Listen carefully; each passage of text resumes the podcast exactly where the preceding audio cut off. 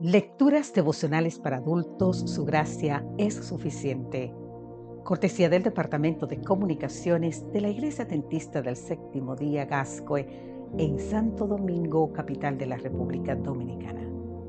En la voz de Sarat Arias. Hoy, 16 de diciembre, acerquémonos. Hebreos capítulo 10, versículo 22 nos dice, Acerquémonos pues con corazón sincero, en plena certidumbre de fe, purificados los corazones de mala conciencia y lavados los cuerpos con agua pura. El hombre construye muros y abismos. Dios construye puentes y caminos. Cristo es el camino. Acercarse es nuestra respuesta a la iniciativa de Dios. Nadie que se acerca recibe migajas o sobrantes. No son monedas las que nos aguardan, sino las abundantes riquezas de la gracia de Dios. El acercarnos confiadamente no está basado en nuestros méritos, recursos o influencias. La seguridad está anclada en Dios. No es por quien soy yo, sino por quien es Él. Debemos recibir la seguridad de que no necesitamos ir al cielo para traer a Jesús junto a nosotros, ni a lo profundo para acercarlo a nuestro lado, porque está nuestra mano derecha y su ojo está siempre sobre nosotros.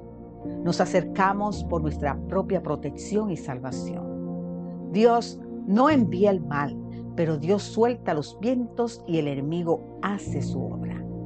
Dios permite a veces situaciones duras que son su llamado a una vida más espiritual, fiel y misionera. Dios no concede a todos una oportunidad. No puede decir que es la última, pero bien podría serlo para mí. Dios concede oportunidades a todos porque no quiere que nadie muera. Te invito a leer más en el libro de Segunda de Pedro, capítulo 3. Muchas veces el sufrimiento es lo único que nos acerca a Dios, nos sacude, nos purifica y nos transforma.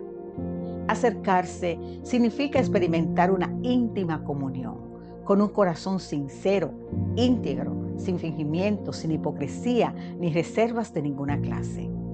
Ese acercamiento es en plena certidumbre y seguridad, con una fe firme en el poder de Cristo que limpia el alma de pecado e imparte gracia para vivir venciendo el pecado. Los corazones son purificados, rociados por la sangre de Cristo y los cuerpos son lavados.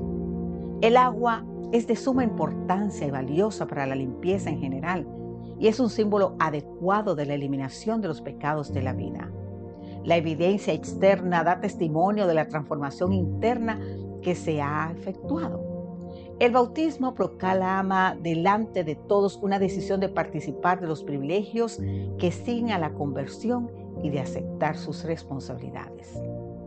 En la cruz, Cristo nos salvó de la condenación del pecado. Y querido amigo, querida amiga, en el santuario nos salva de la culpa del pecado y en su venida nos salvará de la presencia del pecado. ¿Sabes qué? Te invito hoy a confiar y acercarte más a Cristo. Que Dios te bendiga en gran manera.